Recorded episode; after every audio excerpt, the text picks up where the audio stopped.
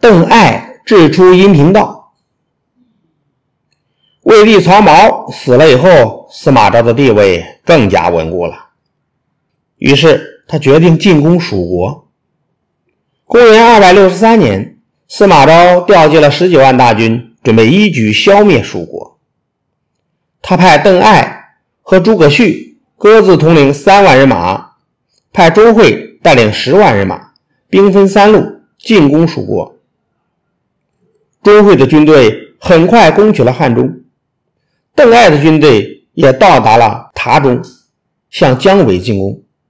姜维得知汉中失守，就把蜀兵集中到剑阁据守，抵御魏军。钟会的兵力虽强，但剑阁自古号称“一夫当关，万夫莫开”，地势非常险要。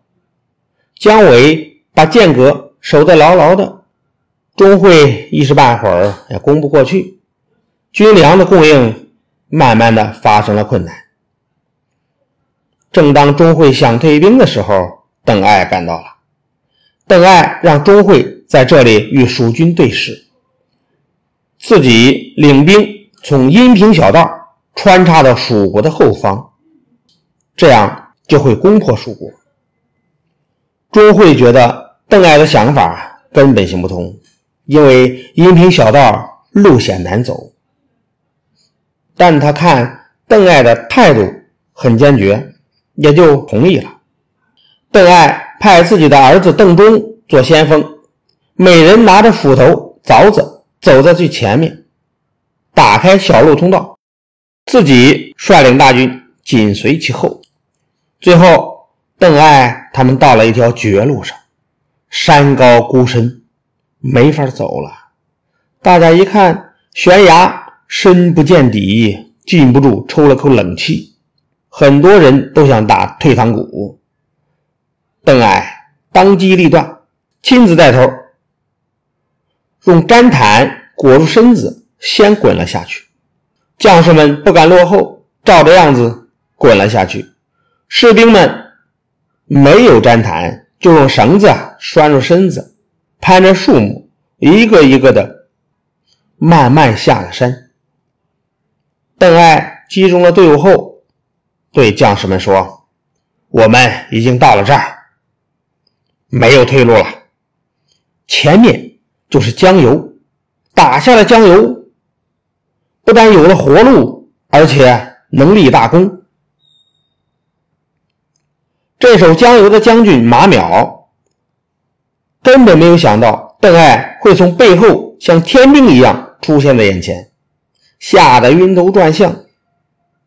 竖起白旗，就向邓艾投降了。邓艾占领了江油城，又朝绵竹方向前进。蜀军驻守绵竹的将军是诸葛亮的儿子诸葛瞻。魏军人数太少，双方一交战，魏军就吃了败仗。第二次跟蜀兵交战的时候，魏军铁了心。反正打了败仗，也不能活着回去了。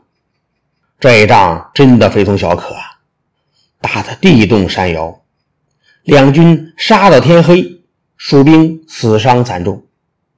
诸葛瞻和他的儿子诸葛尚都战死在疆场。魏军胜利的占领了绵竹。邓艾攻下绵竹，向成都进军。蜀人做梦也没有想到魏军会来得这么快，想要调回姜维的人马也来不及了。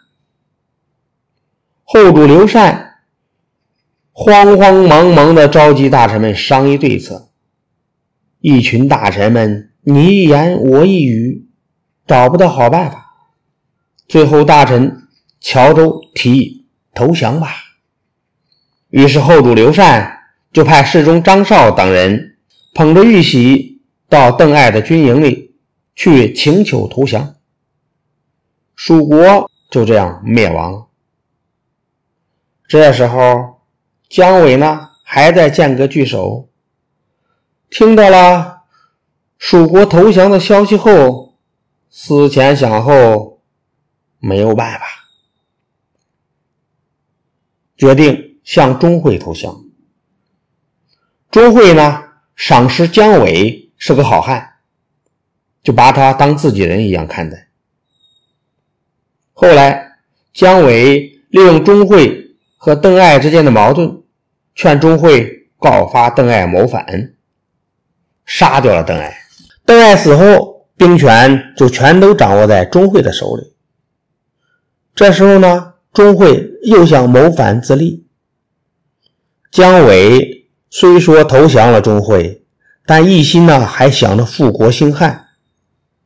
他就趁着钟会这个想法，表示赞同。后来有人传言，钟会和姜维要杀光北方来的将士。一下子引发了兵变，钟会和姜维控制不住局面，都被乱军杀死了。